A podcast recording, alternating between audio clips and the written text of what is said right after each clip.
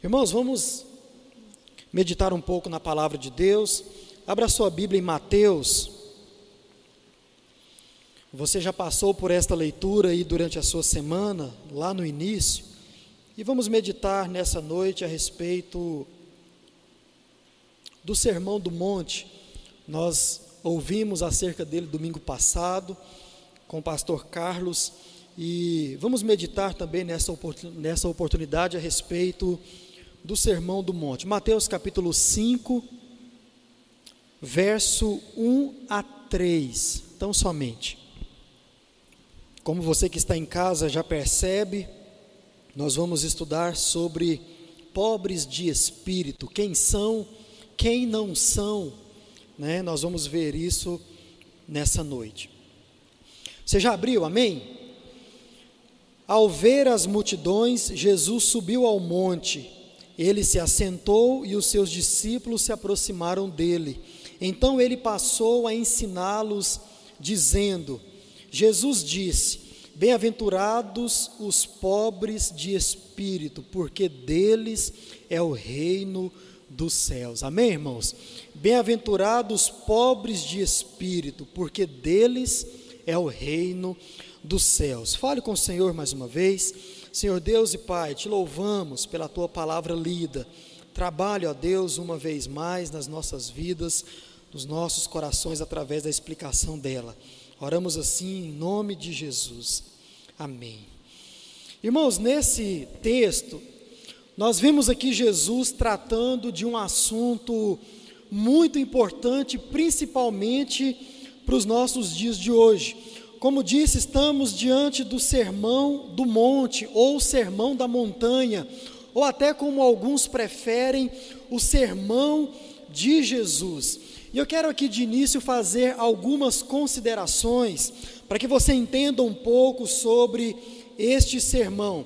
Primeiro, esta é a própria pregação de Jesus Cristo ao coração e à vida dos seres humanos dos seus discípulos, daqueles que seguiam a Jesus por um motivo ou por outro.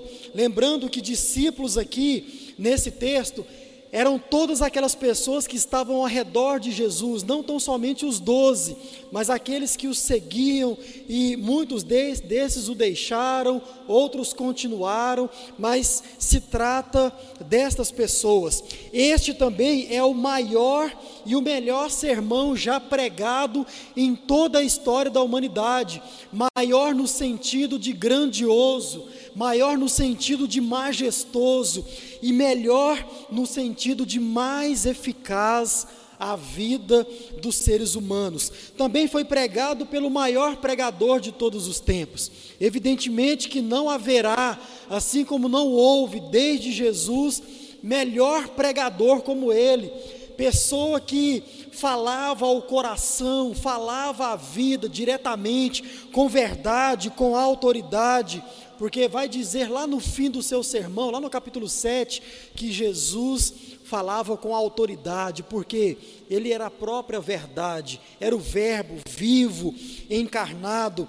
Este sermão ele vai do capítulo 5 até o fim do capítulo 7 do Evangelho de Mateus. E nele, irmãos, Jesus trata de muitos assuntos, dos mais variados assuntos. Nele, Jesus trata dos mais necessários temas da vida e também da vida cristã. Veja bem, aqui Jesus fala da felicidade, a respeito das bem-aventuranças e também da vida cristã nesse mesmo texto que nós estamos lendo.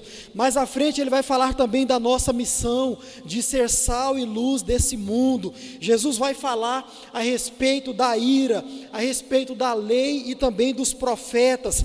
Vai falar do adultério, do divórcio. Jesus vai falar dos juramentos. Trata também da vingança Jesus nos ensina como nós devemos tratar os nossos inimigos. Também vai falar sobre dar esmola, como, se devemos fazer isso. Também vai falar sobre a oração, sobre o jejum, fala a respeito dos tesouros, aonde você deve e onde você não deve ajuntá-los. Também Jesus vai falar acerca do corpo, vai falar da adoração, vai falar das preocupações, vai falar também dos julgamentos, se devemos fazê-los, se sim, de que maneira nós devemos fazê-los ou também se não. Jesus vai nos encorajar à oração, vai falar da porta estreita, quem entra por ela, quem deve entrar por ela, vai falar também dos falsos profetas que sempre esteve dentro das igrejas e assim sempre continuará, continuará existindo. E também Jesus vai terminar o seu sermão falando quem entra e quem não entra no reino dos céus. Como disse, no final de tudo isso, a Bíblia fala que Jesus, ele fala a respeito de todos esses assuntos com autoridade, porque ele era a própria verdade. E hoje, irmãos, nós estamos diante das bem-aventuranças, texto muito lido, muito conhecido, particularmente é um dos textos que eu mais gosto da Bíblia Sagrada, especialmente nessa versão, porque ela nos esclarece de forma mais minuciosa, de forma mais cuidadosa a respeito desse assunto. Então, diante desse texto, eu quero trazer aqui o significado dessa primeira parte do sermão de Jesus, onde ele vai tratar da felicidade, da verdadeira, e onde também ele vai tratar acerca da vida cristã. Aqui Jesus está diretamente falando para você que é servo dele, para você que é amigo dele, que é um crente em Jesus. E o primeiro significado que eu trago, eles são dois, vem de um termo latim que significa beatos ou beatitude significa tão somente um estado pleno de felicidade, significa um estado constante de satisfação. Verdade é que esse texto vai falar a respeito da felicidade, a respeito da verdadeira felicidade, da verdadeira alegria. E esse termo latino, beato, significa exatamente isso: um estado pleno de felicidade. Mas, irmãos, eu confesso que esse é um termo um pouco pequeno demais para a grandeza do texto. Esse é um significado a, a que não traz a totalidade daquilo que Jesus ele estava pregando, daquilo que Jesus estava falando aos seus discípulos e também a nós hoje. Então entra o nosso segundo significado, que vem de um termo grego que se diz makarioi, que traduzido para o português é tão somente bênção, abençoado ou até mesmo aprovado. Todas estas palavras significam aquele que recebe o favor divino, e mais ainda, aquele de quem Deus se aproxima.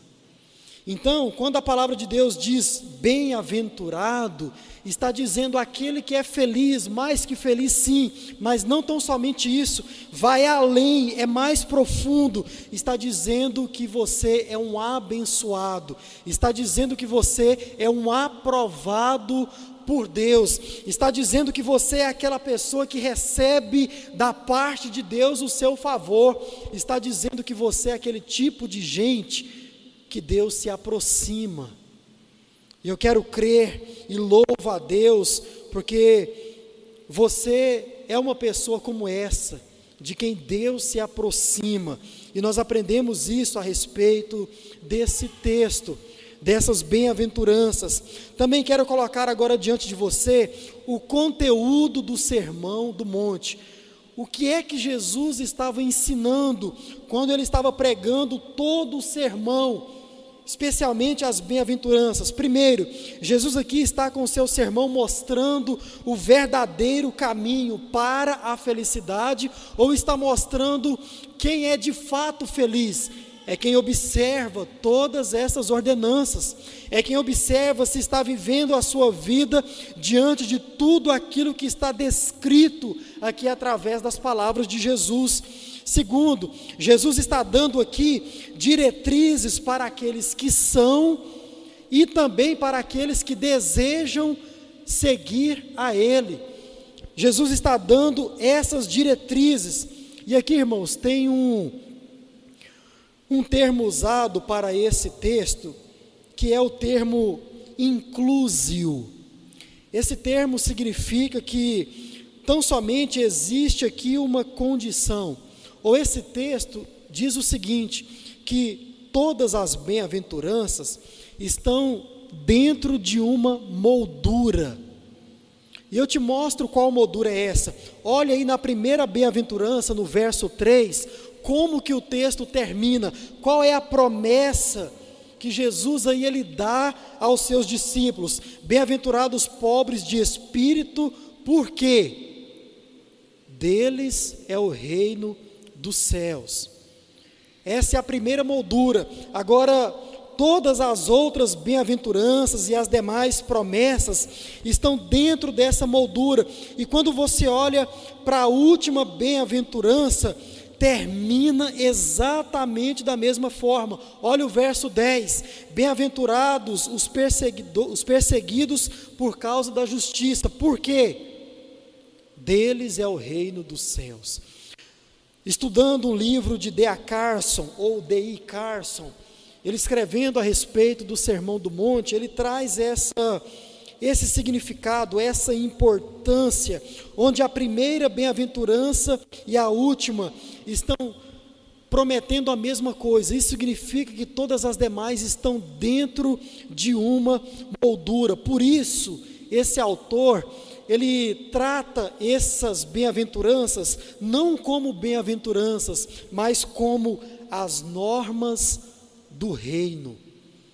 Ou seja, aqui Jesus está dando diretrizes para aqueles que são, que já seguem Ele e também para aqueles que desejam seguir. Vocês querem me seguir? Sim, Senhor, eu quero. Então está aqui as normas do reino. Está aqui aquilo que eu quero que vocês façam. Está aqui aquilo que eu quero que vocês vivam dia após dia na vida de vocês. As bem-aventuranças. Ainda dentro do conteúdo do Sermão do Monte, quando nós olhamos para aqueles que são crentes, veja bem, Jesus aqui está dizendo que estas diretrizes, elas são para todos os cristãos, todos. Há alguns, né, que dizem que tem muitas aventuranças aqui, muitas bem-aventuranças que ah, não, isso aqui é só para uma classe de crente é para aquele crente que está um pouco mais elevado na sua vida espiritual, é para aquele crente que está há mais tempo na caminhada espiritual. Eu ainda estou no começo, eu ainda estou começando a minha vida com Cristo, então tem coisa aqui que eu ainda não consigo, então eu vou deixar isso para depois. Não, irmãos, aqui Jesus ele fala diretamente para todos os crentes seguirem essas bem-aventuranças, não apenas para alguns, não para uma classe nobre de cristãos. Não existe parte dessa bem-aventurança para pastores, para líderes e outras, outra parte para membros, para ovelhas. Isso não é verdade. Todos nós somos iguais diante de Deus no quesito viver a palavra de Deus. Nós temos que fazer isso todos nós. Jesus aqui é muito claro, as diretrizes são para todos os crentes. Todos nós devemos buscar isso. Jesus está também mostrando aqui com o seu sermão, e se você for ler todo ele, assim como você já fez, você vai perceber que Jesus está mostrando a diferença entre o crente e entre o não crente. É só você ler o sermão do monte e você vai perceber isso. Aquele que é cristão, ele observa todos esses ensinamentos. Aquele que é servo de Deus, ele procura, no mínimo, viver essas ordenanças. E aqueles que não são, é muito claro, é só você observar para a vida, eles o rejeitam, eles rejeitam todos esses ensinamentos. Ah, não, isso aqui não é para mim. Ah, não, eu não concordo com algumas coisas que está escrito aqui. Jesus faz a separação, mostra a diferença entre o servo dele e entre aquele que não é servo.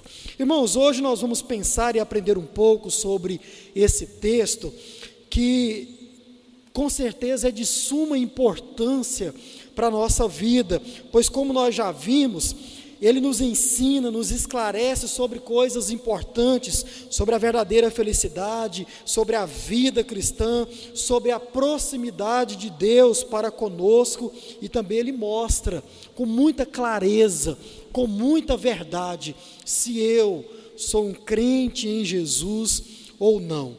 Estudando a respeito desse, desse sermão de Jesus, a, a maioria ou todos os eruditos, os autores, os escritores que escrevem, escreveram a respeito do Sermão do Monte, de forma didática, eles os explicam da seguinte maneira: primeiro, eles vão dizer quem não são os pobres de espírito.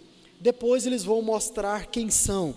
E eu quero adotar nessa noite essa mesma didática então nós vamos pensar sobre pobres de espírito, quem são, quem não são.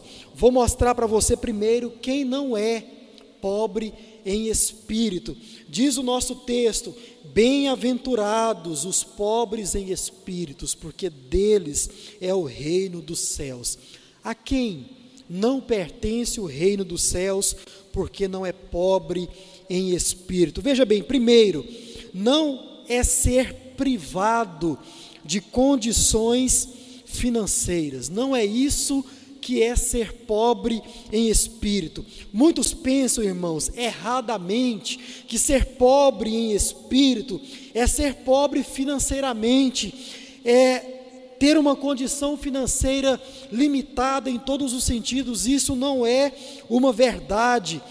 Irmãos, até porque se a gente for olhar a respeito daquela visão de Dea Carson, que se todo mundo cumprir aquelas ordenanças, entre a primeira bem-aventurança e entre a última, herda o reino dos céus, então todo pobre financeiramente já estava salvo. Isso não é uma verdade, porque ser pobre em espírito não é ser pobre financeiramente ah, quem começou com isso, irmão, coloca para mim, por favor.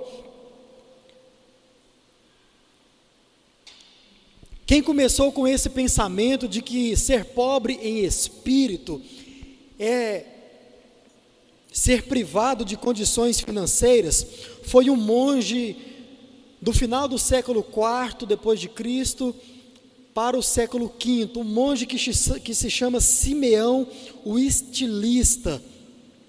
Esse monge ele fez um voto de pobreza. E você percebe que ele está no alto de uma torre. E você percebe ali que tem pessoas colocando ou retirando coisas ah, de, uma, de um balaio, né, ali pendurado por uma corda. Esse monge Simeão, ele fez um voto de pobreza, olhando para o sermão do monte. E ele diz que ser pobre em espírito é se privar de todo bem, de toda riqueza financeira. E ele então sobe no alto dessa torre, que tinha cerca de 17 metros de altura, e acreditem ou não, ele vive lá os últimos 37 anos da sua vida. Essa corda está levando os seus mantimentos e também retirando as suas necessidades da torre. E assim ele viveu, porque ele entendia que ser pobre em espírito era se privar de toda riqueza. E uma frase famosa desse monge foi a seguinte: somente quando você for humilde o suficiente, você será santo. Humilde aqui no sentido de pobreza. Irmãos, equivocadamente lendo o Sermão do Monte, mas não acaba por aí. Veja bem, outro monge, esse agora canonizado como santo pela Igreja Católica, você certamente já ouviu falar, Francisco de Assis, ali por volta do século XII ele interpretando também de forma equivocada, errada, o sermão do monte, ele também se absteve de toda riqueza. Esse homem que, na verdade, ele nasceu com o nome de João Batista, a sua mãe pôs esse nome nele, depois o seu pai, porque era muito famoso na cidade, era um comerciante muito rico, e João, o então Francisco de Assis, se aproveitava de toda essa riqueza. E ele então esbanjava essa riqueza, aproveitava essa riqueza, até que ele se depara com o Sermão do Monte, onde diz que pobre de espírito herda o reino dos céus. Ele também faz um voto de pobreza e começa a pregar tudo isso. Isso entrou com força na Igreja Católica e até hoje, irmãos, muitos acreditam que ser pobre em espírito é se privar de riquezas financeiras. Lendo a palavra de Deus, praticando a palavra de Deus de forma totalmente equivocada e o pior de tudo, proliferando essas inverdades. Dizia hoje na classe de doutrina que a forma como uma pessoa interpreta a palavra de Deus, irmãos, é de suma importância para o nosso crescimento ou para a nossa decadência na vida espiritual. Nós precisamos, assim, estar atentos a isso. O que não é ser pobre em espírito. Segundo, não é ser privado de bens materiais. Não é não é aquela pessoa que nunca construiu nada na vida, nunca teve uma casa, nunca teve um carro, nunca teve um bem, e por causa disso ela, não, eu sou um pobre em espírito. A Bíblia não está falando disso. Abster-se destes bens não caracteriza ser pobre em espírito. Em terceiro lugar, irmãos, o que não é ser pobre em espírito, não é ter pobreza de consciência espiritual. E aqui é algo, sem dúvida, muito importante, porque, por incrível que pareça, existem aqueles que acham que não precisam aprender absolutamente nada da palavra de Deus.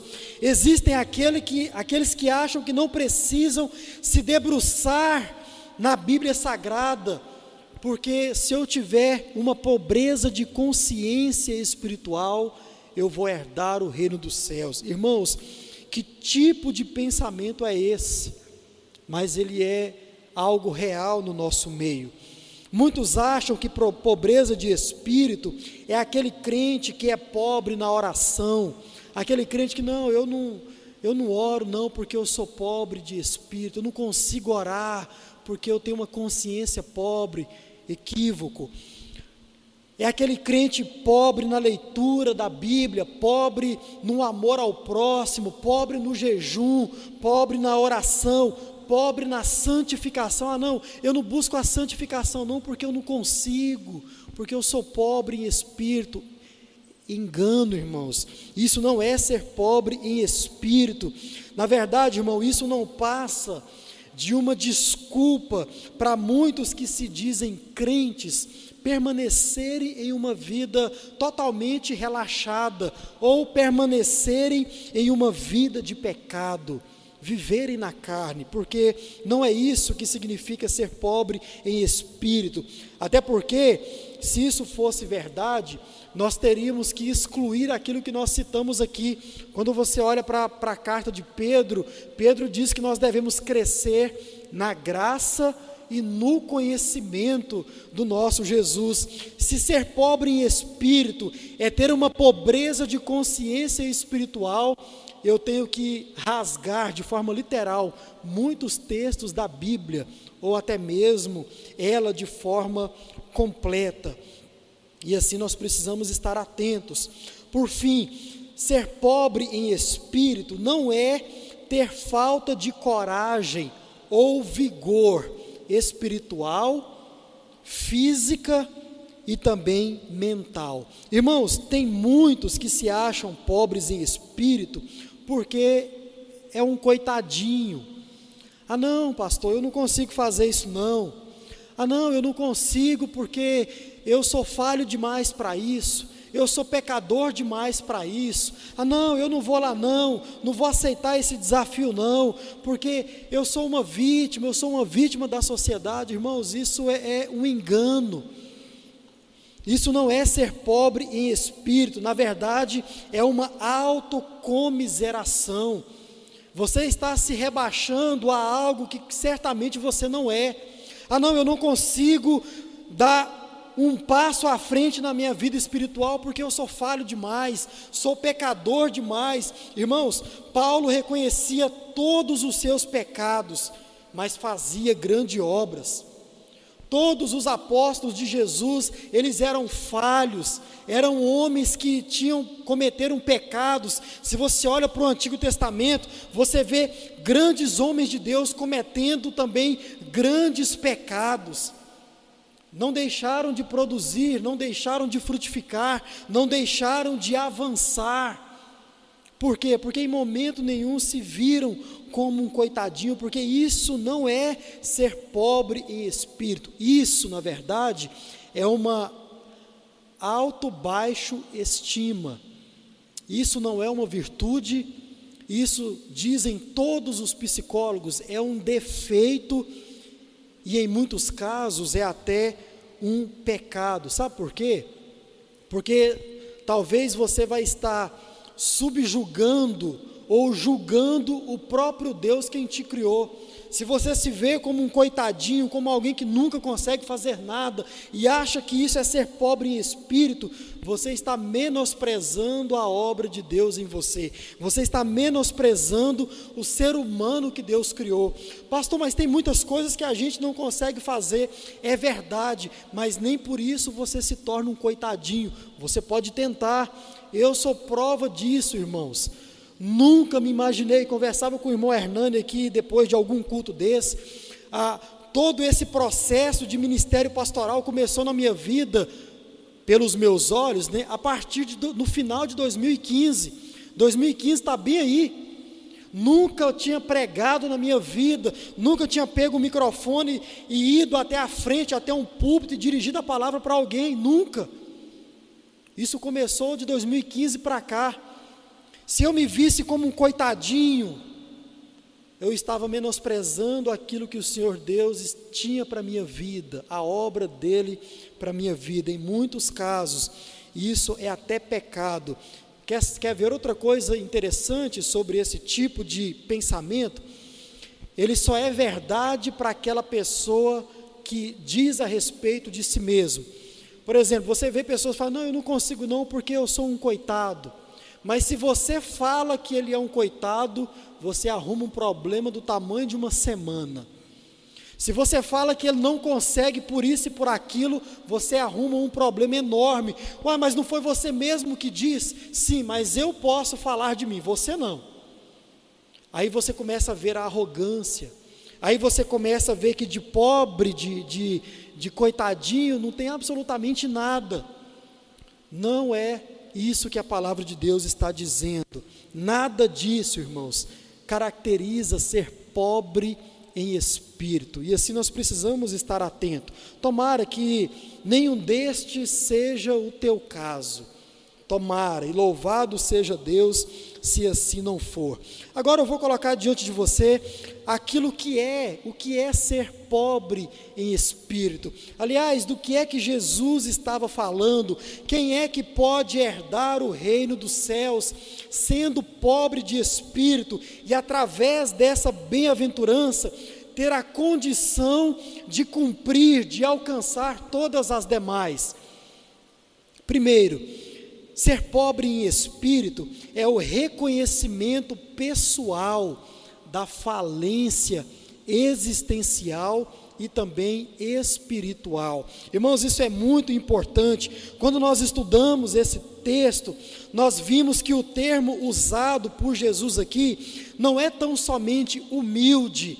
Em muitas versões, se você for analisar, na maioria delas, esse termo pobre ele é, foi traduzido por humilde, outra tradução pequena para aquilo que Jesus estava querendo dizer aqui neste texto, porque Jesus usa a palavra pobre. Quando você traduz literalmente do grego, não está escrito lá humilde, é exatamente pobre. Jesus está trazendo algo mais profundo. E veja bem, quanto mais profundo, mais sério. Quanto mais profundo, mais digno de atenção é. Quanto mais profundo, mais difícil até será para que eu e você nós possamos cumprir a palavra de Deus. Mas não é impossível, até porque se fosse, o Senhor Deus não colocaria diante de nós. Veja bem, o termo grego traduzido por pobre é exatamente indigente. Tão somente indigente. E quando então você começa a pensar no indigente, você já começa a entender do que é que Jesus estava falando quando ele disse que ser pobre em espírito vai herdar o reino dos céus. O que é ser pobre em espírito? É aquela pessoa, irmão, que tem a consciência de forma tal que ela reconhece que sem a ação do Espírito Santo, sem a vontade de Deus na sua vida sequer, ela pode existir sequer, sequer ela pode acordar pela manhã. É aquela pessoa que sabe que sem Deus ela não é absolutamente nada, e não sendo nada sem Deus, ela também não pode fazer absolutamente nada. Lembra das palavras de Jesus em João: sem mim nada podeis fazer. É exatamente a mesma coisa. É aquela pessoa que sabe que sem a ação de Deus na sua vida, sem a vontade de Deus, sem o poder de Deus, sequer ela pode acordar pela manhã. Irmãos, nem acordar de manhã nós podemos, se o Senhor Deus não permitir isso. Preguei essa semana, quinta-feira, na casa de um casal não crente e lá eu li o Salmo 118. E seria bom você marcar esse salmo, o verso 24. Ele diz: Este é o dia que o Senhor fez, exultemos e nos alegremos nele. Irmãos, e lá eu disse que este é o dia que o Senhor preparou, esse é o dia em que o Senhor nos deu. Veja bem, se não fosse pela vontade do Senhor, este dia não existiria na nossa vida. Por quê? Porque sem o poder dele, irmão, eu não teria levantado hoje pela manhã. Como Jeremias diz, depois de ter entendido as suas lamentações, as suas queixas, Graças a Deus, porque as misericórdias do Senhor se renovam toda manhã. É por causa delas que eu não sou consumido todos os dias. É por causa dela, louvado seja Deus por isso. Quem é o pobre em espírito? É aquele que reconhece que a vida e nem sequer a manutenção dela seria possível sem a vontade de Deus, sem a ação de Deus. Esse é o pobre em espírito. Mas ser pobre em espírito é a confissão consciente da própria indignidade diante de Deus. É aquela pessoa que sabe que sem a ação do Espírito na sua vida, o que sobra, irmãos, é inclinação para a carne. É aquele ser humano que sabe que sem o poder do Espírito Santo agindo dentro de você, o que sobra é inclinação para o pecado. É aquele crente que possui um senso de pecado repulsivo, e ele sabe que esse senso de pecado o acompanha desde o seu nascimento. Você percebe Davi falando isso: em pecado eu fui concebido.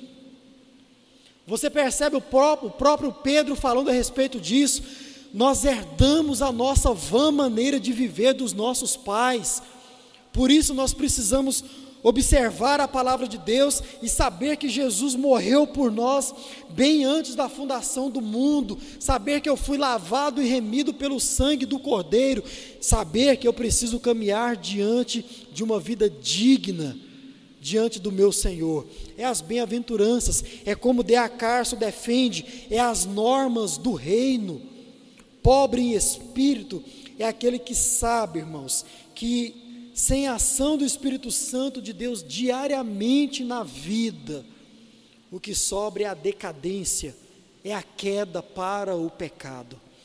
Lendo um livro que foi escrito entre os anos de 1703 a 1791, John Wesley, um, um, um teólogo, pastor ali daquele século, ali na Inglaterra, ele diz o seguinte a respeito do Sermão do Monte. Preste atenção, abre aspas. Pobre em espírito é aquele que tem consciência do seu orgulho e da sua arrogância de espírito. Fecha aspas. É aquela pessoa que sabe que tudo isso, arrogância, é algo que vem de dentro. Sabe, irmãos, é, é, é aquilo que está dentro do nosso ser, é aquilo que sem a ação do Espírito Santo é a única coisa que nós podemos proliferar e jogar diante dos outros arrogância. E ele continua, abre aspas, sabe da sua constante inclinação para pensar de si mesmo mais do que convém. E ele continua, está convencido da sua vaidade e da sede de estima e honra que vem dos homens, sabe que possui ódio, inveja, ciúmes, vingança, ira, maldade e amargura dentro de si. E ele termina: admite a sua inimizade inata contra Deus e contra os homens, que aparece em milhares de formas. Fecha aspas. Irmãos, olha só o que já era pregado há muitos anos atrás a respeito do Sermão do Monte. Quem é o pobre em espírito? É aquele que confessa de forma consciente a sua indignidade diante de Deus. Por fim, pobre em espírito é estar em constante condição de arrependimento. Esse é o pobre em espírito. Esse é para quem Jesus diz ou dá a sua promessa. Veja bem, ele sabe que é culpado por todos os seus pecados. O pobre em espírito, ele sabe a punição que merece. Ele sabe que tipo de punição que ele merece por causa dos pecados que comete e sabe que merece tal punição por todos eles. Irmãos, a, a, lendo outro livro a respeito do Sermão do Monte, o Dr. Mark Lloyd Jones, do século 20, ele vai dizer que o pobre em espírito é aquele que se conhece.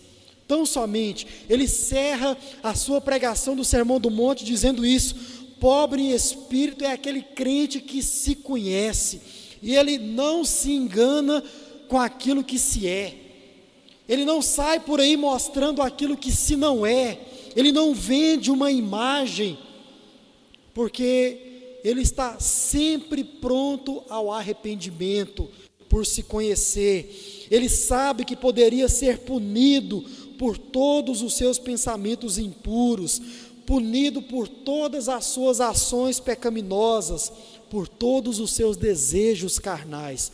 O pobre espírito, ele não anda por aí cometendo pecado achando que isso é normal mas ele se arrepende, ele se volta cada dia para Deus, por saber de tudo isso, ele está em constante arrependimento.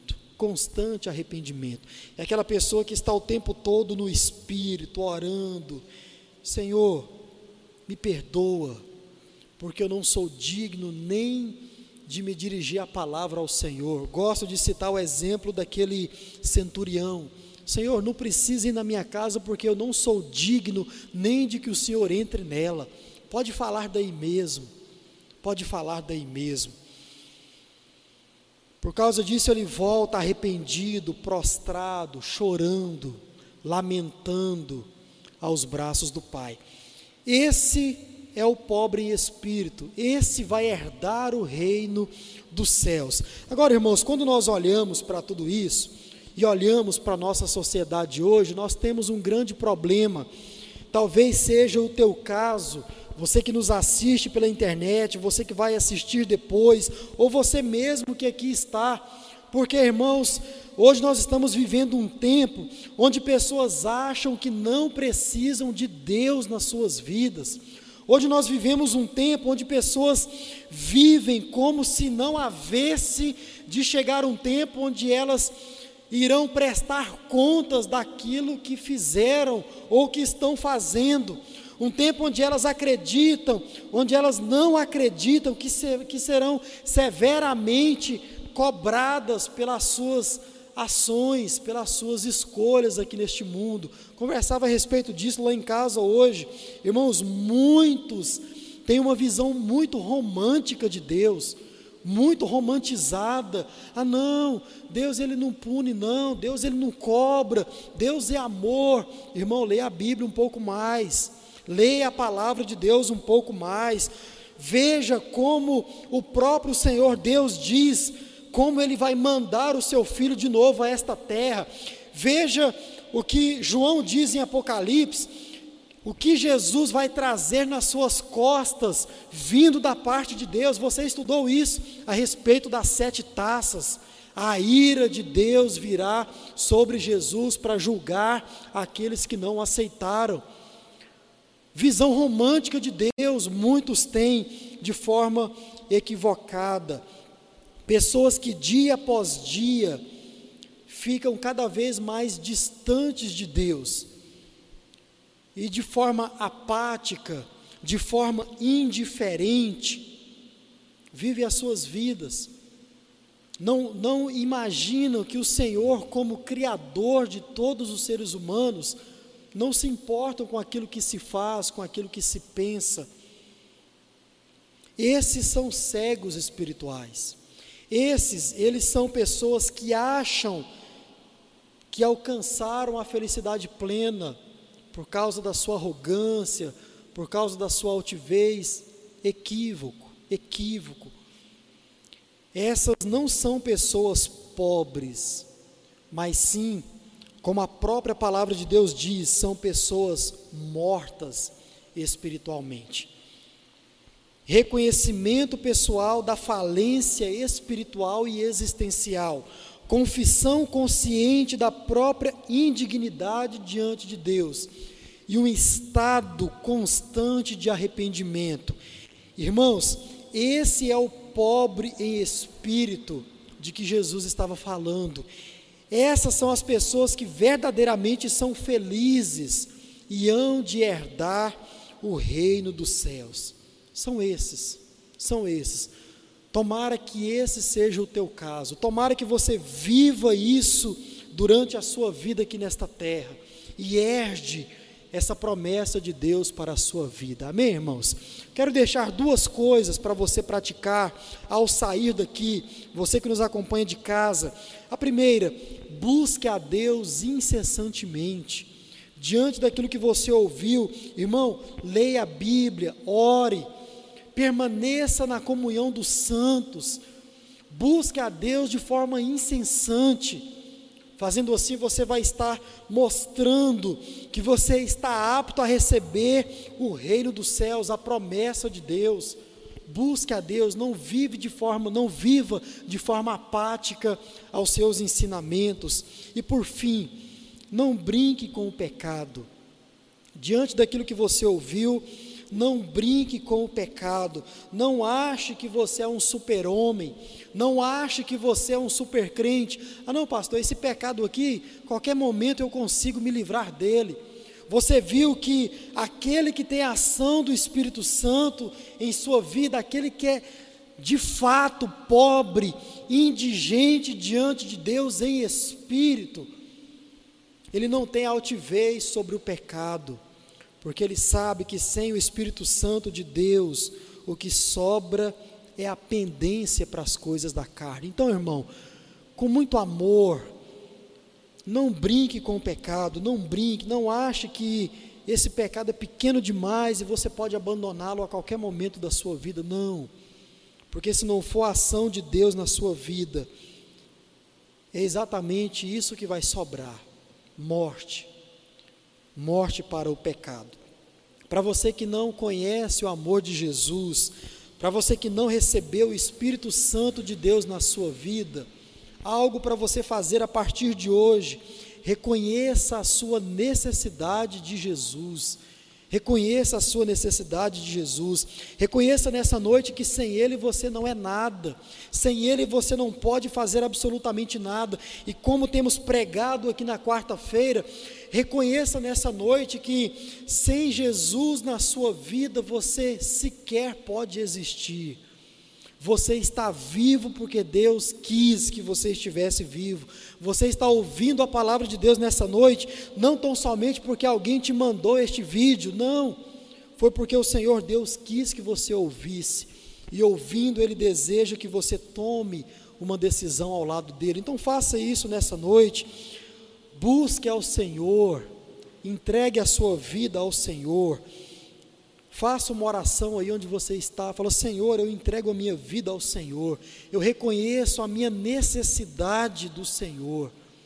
Vamos orar, irmãos. Vamos falar com Deus. Pai Santo e Eterno, te louvamos pela tua palavra. Te louvamos porque ela, ó Deus, é lâmpada para o nosso caminho, ela ilumina os nossos passos, ó Deus, ela nos mostra a direção a seguir. Ó Pai, te pedimos que o Senhor nos dê condições de cumprir a tua palavra. Acha em nós pessoas pobres em espírito. Tire de nós a arrogância, a altivez, o orgulho. Tire de nós, ó Pai, tudo aquilo que possa nos impedir de, ó Pai, receber a ação do Teu Espírito em nossas vidas. Abençoe a cada irmão que aqui está. Abençoe, ó Pai, aquelas pessoas que não conhecem o teu amor através de Jesus, aquelas pessoas que não fizeram ainda um compromisso ao teu lado. Use a tua palavra nessa noite para mostrar a insuficiência. Use a tua palavra nessa noite, ó Deus, para mostrar a insignificância sem o Senhor na vida. E que compreendendo, ó Pai, a tua palavra, elas possam fazer um compromisso ao teu lado.